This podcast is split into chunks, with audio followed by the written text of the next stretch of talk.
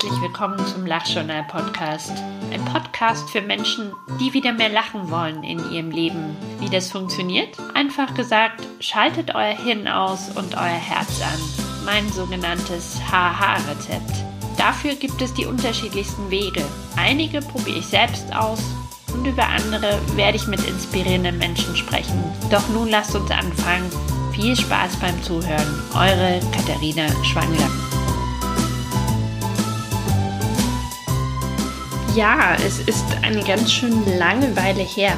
Meine dritte Folge ist es und ähm, ich habe jetzt gerade mal nachgeschaut, wann die zweite Folge war. Das war genau Ende Januar. Also Wahnsinn, wenn ich jetzt zurückdenke, diese dreieinhalb Monate, was da alles war. Am Anfang war ich ja noch sehr motiviert und wollte den nächsten Podcast nach einem Monat spätestens machen. Dann weiß ich noch, dass ich Februar wieder erkältet war. Vermute fast, ähm, dass es schon Corona war, aber das sagen ja viele diese Tage. Dann Mitte März weiß ich noch sehr genau, weil ich da Geburtstag habe. Und wir, die Geburtstagsfeier war einen Tag vor der Schließung alle Geschäfte, Restaurants etc. Also insofern schon eine sehr, sehr komische Stimmung. Und dann eben seit Mitte März erstmal drei, vier Wochen Ungewissheit. Was ist das für ein Virus? Wie gefährlich ist der? Wie müssen wir uns jetzt auch verhalten? Und jetzt seit, hm, ich würde mal sagen, ein, zwei Wochen ist so eine vorsichtige Aufbruchsstimmung wieder da. Und ganz ehrlich, es wird wahrscheinlich jeden von euch so gehen. Es, es wurde Zeit. Ähm, natürlich ist das alles machbar und ähm, ich glaube, wir leben in einem Land, wo, wo man mit dieser Situation sehr gut umgegangen ist. Wenn ich da an die Bilder, ich glaube, das Bild, was mich wirklich so an diese Krise erinnert, waren diese, ich weiß nicht, über 600 Särge, die da in Bergamo ähm, an einem Abend oder über Nacht dort zur Verfügung gestellt wurden. Also wenn man sich daran erinnert, ähm, dann ist es auch verständlich, dass am Anfang eben der Krise da eine extreme Unsicherheit war und jeder sehr, sehr vorsichtig ist. Und auch mittlerweile muss ich sagen, die äh, Menschen sind vorsichtig immer noch ähm, und vor allem ist da eine, eine große Unsicherheit. Egal ob jetzt im privaten Umfeld. Ähm, wir waren letzte Woche das erste Mal wieder auf einem kleinen Markt bei uns im Ort. Der war ganz anders als sonst. Trotzdem, man hat gemerkt, die Leute freuen sich, sich wiederzusehen. Man hat sich zugenickt. Wir haben ein kleines Picknick gemacht. Ja, es geht dann schon irgendwie alles natürlich nicht in diesem gewohnten Rahmen und dann merkt man eigentlich erst, wie, wie schön der Alltag ist. Vor allem diese kleinen Gewohnheiten auf dem Markt gehen oder abends weg oder einfach mit, mit ganz vielen Freunden im Garten feiern. Das geht halt gerade nicht. Und äh, ja, ich glaube, dass mich diese Krise auch sehr verunsichert hat und diese Lust, irgendwas zu machen oder ja, einfach diesen Podcast oder ganz andere Dinge auch weiterzumachen. Die Lust kommt jetzt gerade erst wieder zurück. Insofern herzlich willkommen. Ich hoffe, euch geht es gut. Ihr werdet sicherlich auch eure Erlebnisse haben und jeder trägt ein Päckchen, aber ich hoffe, trotzdem, dass ihr ab und zu mal zwischendrin gelacht habt. Ich habe auch eine neue Idee angefangen. Da man ja viel Zeit hat für Filme schauen, habe ich mal eine Liste angefangen mit äh, französischen Filmen, die einfach sehr, sehr lustig sind. Ich denke mal, da gibt es noch zwei, drei weitere Listen. Ich habe da so im Kopf vielleicht äh, meine Top 5 der lustigsten bayerischen Filme, es gibt auch ein paar ostdeutsche Filme, die ich ganz lustig finde. Ist ja meine Heimat sozusagen und genau, aber eins nach dem anderen. Heute möchte ich über das Lach-Yoga sprechen. Das Lach-Yoga war sogar die erste Idee, die ich überhaupt umgesetzt habe. Und ähm, drauf gekommen bin ich, weil ich irgendwann mal einen Podcast gehört habe und die Idee eigentlich ganz witzig fand, weil es einerseits äh, Yoga enthält und ich bin seit zwei Jahren sehr, sehr gerne in meinen Yoga-Stunden. Mittlerweile auch hier in der Krise habe ich das wirklich jetzt in meinen Tagesablauf eingebaut. Also mache es sogar jeden Tag. Ähm, vor allem mit Online-Yoga-Stunden mit Mady Morrison. Kann ich sehr empfehlen. Werde ich hier auch in den Podcast verlinken. Ähm, insofern dachte ich mir, hm, Yoga tut mir gut. Ähm, Atemübungen sind eher ein großer Teil davon. Also warum nicht Yoga mit Lachen verbinden? Und damals habe ich mich ein bisschen umgeschaut. Ähm, ich arbeite ja in München und dachte ich mir, Mensch, München ist so groß, da werde ich bestimmt sehr schnell einen Kurs finden. Ähm, habe dann nur festgestellt, so einfach ist das gar nicht. Ähm, es gibt zwar einige Lach-Yoga-Trainer, aber die waren damals, also es war vor einem Jahr, wo ich das gemacht habe, entweder nicht erreichbar oder gerade nicht in ähm, Ausübung. Naja, auf jeden Fall bin ich dann in meinem Heimatort, in meinem neuen, ähm, im Chiemgau, ähm, zufällig auch auf eine Lach-Yoga-Trainerin gestoßen, die private Kurse angeboten geboten hat. Und dann dachte ich mir, ach, ähm, da mal in so einer kleinen Gruppe mitzumachen, ist doch der perfekte Start. Und dann ist aber auch das wieder ausgefallen und irgendwann schrieb sie mich dann aber an und sagte, hier, schau mal auf die örtliche Volkshochschulseite und der Kurs wird bestimmt zustande kommen, äh, melde dich doch mal an gesagt, getan.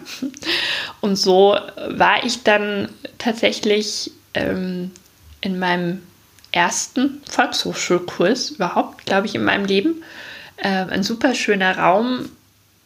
Und ja, mich dann so umgeguckt. Die meisten Teilnehmerinnen, ich glaube, wir waren so rund zehn, waren natürlich alles Frauen. Aber witzigerweise wirklich von acht bis 80 Jahren, würde ich sagen. Also da war eine Mama mit, ihrem, mit ihrer Tochter dabei, die war, glaube ich, so acht oder neun. Ähm, dann mehrere, ja, so jüngere bis mittleren Alters und dann eben auch eine, eine sehr aktive Seniorin, die, die eh schon sehr lustig war und da einfach Spaß hatte. Also fand ich, fand ich toll, diese Runde. Und unsere Trainerin an sich ähm, wirkte sehr charmant, lachte. Ja, sie war, glaube ich, ein lustiger Mensch auch an sich ähm, und hat es auch gut geschafft, uns dort die Angst zu nehmen. Also wie, wie auch schon beim Improvisationskurs war doch so ein bisschen Unsicherheit am Anfang. Und wir haben dann tatsächlich mit, mit Entspannungsübungen angefangen sind dann auch über die Bewegung so ein bisschen dazu übergegangen, einfach den, den Kopf auszuschalten. Also ähnliches Prinzip wie im Improvisationskurs. Ähm, wir haben auch Klatschübungen gemacht und es war der ähnliche Effekt wie, wie im Improvisationskurs. Man kann wirklich gut abschalten. Nur das Seltsamste und egal welchen Artikel ihr lest oder welchen Podcast ihr hört, ähm, jeder ist da einfach erstmal skeptisch. Ähm, und so ging es mir ähnlich. Es war, es fühlte sich so künstlich an, dieses Lachen einfach zu, so zu tun, als ob am Anfang lacht man sehr verhalten, das wird dann lockerer mit der Zeit. Und das Krasse war, nach einer Stunde war es wirklich, als, als hätte sich bei mir im Körper ein, ein Schalter umgelegt. Das war dann auf einmal ganz freies Lachen. Ähm, das Tolle natürlich, und das ist ja auch eines der Geheimfaktoren des Lachens ist, dass es einfach eine soziale Interaktion ist. Das heißt, das ist der Erfolgsfaktor. Wenn, wenn einer lacht ähm, und es sehr ansteckend ist, dann, dann fallen die anderen einfach mit ein. Und das hat man immer wieder in der Gruppe gemerkt, dass ähm, sich das einfach ansteckt und fortgetragen wird. Und die, die Übungen waren auch einfach so abwechslungsreich, dass, dass es egal war, was wir gemacht haben, das Lachen nahm einfach immer weiter zu. Ich glaube, ich kann mich vor allem an die Übungen erinnern, die fand ich auch nett, wo jeder sein Lieblingstier darstellen sollte und die anderen mussten dann eben entsprechend so durch den Raum gehen und am Anfang waren es noch normale Tiere, was weiß ich, Katze oder Vogel. Mm, am Ende waren es dann wirklich, weiß nicht, Krokodil oder Pinguin. Ja, ob das dann immer die Lieblingstiere waren, das weiß ich auch nicht, aber ähm, ja, war einfach super lustig, sich da mal reinzuversetzen. Also grundsätzlich würde ich sagen, war der Kurs definitiv eine gute Erfahrung. Insgesamt waren das ja auch nur zwei Stunden. Äh, man ist dann auch am Ende ganz schön fertig, weil es einfach sehr viel Bewegung ist. Äh, man trainiert die Bauchmuskeln. Genau, und ja, man geht ja auch aus sich raus und ich glaube, sowas erschöpft immer. Auch da wieder ist, es war eine positive Erschöpfung, ähnlich wie ich es im ersten Podcast über das Improvisationstheater erzählt habe. Trotzdem habe ich dieser Idee nur drei von fünf Punkten gegeben. Ich habe ja auf meinem Blog die sozusagen ähm, Einteilung vorgenommen, dass ich sage, alles, was vier oder fünf ist, ist eine Idee, die ich gerne in mein Leben integrieren möchte, weil es mir gut tut, weil ich einfach merke, dass ich dadurch mehr lache und äh, ich mich wohlfühle. Und alles, was, naja, eine Eins habe ich bisher noch nicht vergeben. Das ist, was für mich überhaupt nicht funktioniert. Und diese drei habe ich bisher auch nur einmal vergeben. Das äh, ist für mich so ein Mittelding. Also ich glaube, es gibt Menschen, denen das gut tut. Und da gibt es ja auch positive Erfahrungen im Netz dazu. Mir selber widerstrebt das Thema trotzdem. Und dann habe ich doch auch eine Zeit gebraucht, um so ein bisschen reinzufühlen, warum. Und letztendlich ist es dieses künstliche Lachen, was, was mich stört. Das ist im Englischen sagt man Fake Fake dazu, ob es jetzt Fake News sind oder ein, ein Fake Laughter. Es hat einfach nichts Echtes. Und ähm, auch wenn die, sag ich mal, Erfinder des Lach-Yoga, das ist ein indisches Paar, was glaube ich, der Herr Dr. Katari, da kann man auch drüber lesen, der hat zum Beispiel auch den Weltlachtag ins Leben gerufen, sagen, ähm, das ist gut und lieber künstlich lachen als gar nicht lachen, ähm, gibt es doch keine wirklich seriösen Studien dazu, die das belegen. Muss auch nicht immer sein. Das finde ich allerdings dann auch nicht richtig zu sagen, dass das eine heilende Wirkung hat. Das ist einfach ein Glauben, meines Erachtens. Ähm, und solange es da keine, keine wissenschaftlich seriösen Studien dazu gibt, ähm, soll das auch jeder so für sich entscheiden, ob er das, das möchte oder nicht. Man merkt, dass es sehr viele Lach-Yoga-Trainer gibt. Scheint wahrscheinlich auch ein Markt zu sein. Ähm, und über positive Berichte versucht man da natürlich auch Kunden zu gewinnen, was ich alles äh, in Ordnung finde. Wie gesagt, bei mir hat es ja auch positive Gefühle hervorgerufen. Doch ich finde, man kann auch über andere Arten lachen und lieber da ähm, das echte Lachen in der Gemeinschaft oder für sich, wenn man einen lustigen Film schaut, als, als sich das über künstliche Übungen herbei zu rufen. Und ich habe noch einen Videotipp für euch. Das Video ist von dem indischen Yoga-Gelehrten Satguru. Das tue ich euch auch in die Show Notes. Und der wurde gefragt, also erstens, ähm, den habe ich mal empfohlen bekommen von einem indischen Geschäftspartner. Und ich mag einfach seine Art. Äh, sie ist so humorvoll und lustig. Ich bin jetzt kein Guru-Fanatiker oder folge da jedem Video, was er postet. Ähm, ganz ehrlich, das habe ich eher ausgeschaltet, weil es mich genervt hat auf Instagram. Allerdings ab und zu schaue ich mir einfach seine Videos an, weil sie, weil sie ganz tolle Botschaften enthalten. Und das Video, in dem er zum Lach-Yoga Stellung nimmt, das habe ich mir bestimmt fünf oder sechs Mal angeschaut, weil da einfach so viel drin steckt. Und er benutzt ein schönes Bild, was ich euch jetzt mal übersetzen möchte und mit meinen Worten wiedergeben möchte und damit auch diese Folge beende.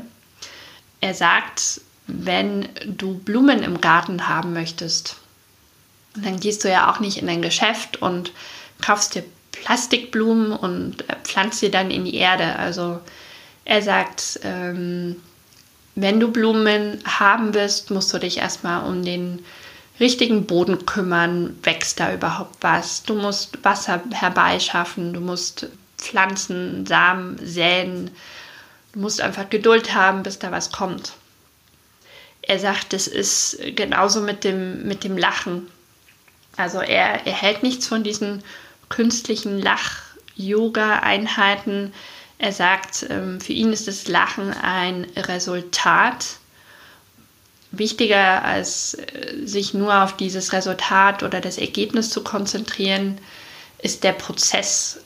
Also wenn du in einem Gemütszustand bist, der einfach leicht ist, der, ähm, wo du dich wohlfühlst, wo du einfach mit dir in der Balance bist, dann sagt er, ist es der perfekte Nährboden, um, um auch mehr zu lachen im Leben.